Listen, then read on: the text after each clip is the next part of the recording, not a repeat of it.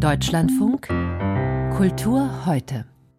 Zum Abschied der Kölner Intendanz, bevor er nach Wien geht, hat Stefan Bachmann ein Auftragswerk ins, äh, inszeniert. Geschrieben hat es Akin Emanuel Schipal und er kommt aus Essen und er beschäftigt sich in dem Stück mit der Geschichte des Osmanischen Reiches. Und da sucht er nach fantasievoll progressiven Zügen, die vielleicht bislang wenig bekannt sind. Für uns hat dieses neue Werk und äh, diese Uraufführung, muss man sogar sagen, gesehen Isabel Stier.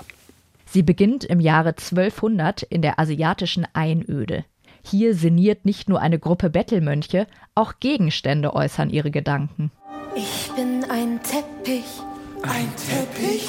Was sagt er? Er sagt. Ich erinnere euch daran, dass alles geknüpft ist. Er sagt. Ich erinnere die Menschen, dass sie auf Erden stehen und gehen. Schon in der ersten Szene entwickelt der Sound der vierköpfigen Liveband einen Sog, dem man sich den Rest des Abends nicht mehr entziehen kann. Mal sind die Melodien funky, mal erklingen Kletzmer-Motive.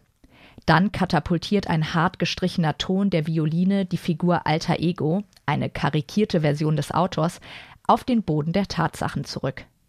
Schipal thematisiert nämlich nicht nur Stationen im Aufstieg und Untergang des Osmanischen Reiches, er beschäftigt sich auch mit den Herausforderungen, die ein neuer literarischer Blick auf die Geschichte der Osmanen mit sich bringt. Immer wieder wechselt die Erzählung zwischen Historie und Gegenwart, was den besonderen Reiz des Abends ausmacht. Wie gerne würde Alter Ego ein erfolgreiches Stück schreiben. Der Zug in Richtung echte Kunst, wann fährt er endlich? Ah, Gott sei Dank Verspätung. Ich lese also laut mit Emphase Inbrunst wie Celan und doch, ja doch, zweifelsohne, die Großen klingen durch. Jelinek, Götz, Handke. Vielleicht ist es auch gar nicht so gut, dass die Großen alle durchklingen. Aber das interessiert mich jetzt nicht. Meine Begeisterung spült meine Gabe zur Selbstkritik hinfort. Ich bin der King. Ebenso beeindruckend wie das gekonnte Verflechten der Zeitebenen im Text ist die spielerische Leistung des Ensembles.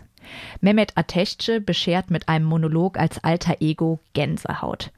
Allein auf der leeren Bühne durchlebt seine Figur eine Achterbahnfahrt der Gefühle. Er changiert zwischen Zweifeln und Hoffnungen, grenzenloser Freude, Wut und Enttäuschung. Das zurückgenommene Bühnenbild verleiht dem Text besondere Strahlkraft. Regisseur Stefan Bachmann arbeitet ausschließlich mit über 200 Leuchtröhren, die mal halb hoch, mal niedrig über der Bühne schweben. Je nach Stimmung wechseln sie die Farben.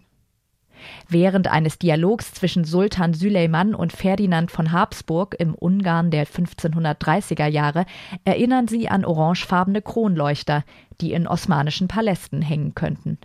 30 Jahre später fährt eine kaiserliche Yacht aufs Ägäische Meer hinaus. Jetzt leuchten die Röhren blau und es scheint, als sei die Besatzung von anderen Segelschiffen umzingelt. Alles andere als zurückgenommen sind die Kostüme von Adriana Braga-Peretzky. Vom schlichten Fes, einer Kopfbedeckung aus rotem Filz, über prunkvolle Gewänder und Turbane bis hin zu einem Ganzkörperanzug aus goldenen Pailletten ist alles dabei. Zu lachen gibt es viel an diesem Abend, zum Beispiel, wenn der neugeborene zukünftige Sultan direkt nach seiner Geburt zu sprechen beginnt. Oh, es spricht ja. Ja, Söhne von Vätern, die viel lesen, sprechen manchmal von Geburt an. Das ist der Druck, der auf mir lastet. Die Last der Dynastie. Sie hat mich blitzartig reifen lassen, als ich vor 60 Sekunden mit der Umwelt in Berührung gekommen bin. Hört mich an! Wer bin ich? Mehmet der Dritte. Aken Emanuel Schipal gibt mit diesem Stück einen Einblick in seine persönliche Wahrnehmung der Geschichte des Osmanischen Reichs. Er konzentriert sich darauf, das historische und gegenwärtige Geschehen humorvoll zu kommentieren. Einen Anspruch auf historische Vollständigkeit haben er und Regisseur Stefan Bachmann nicht. Vielmehr stehen Sinnlichkeit und Unterhaltung an erster Stelle. Ein grandioser Abend, der sehr viel Spaß bereitet. Sagt Isabel Stier über Akin Emanuel Schipals Kölner Traum vom Osmanischen Reich.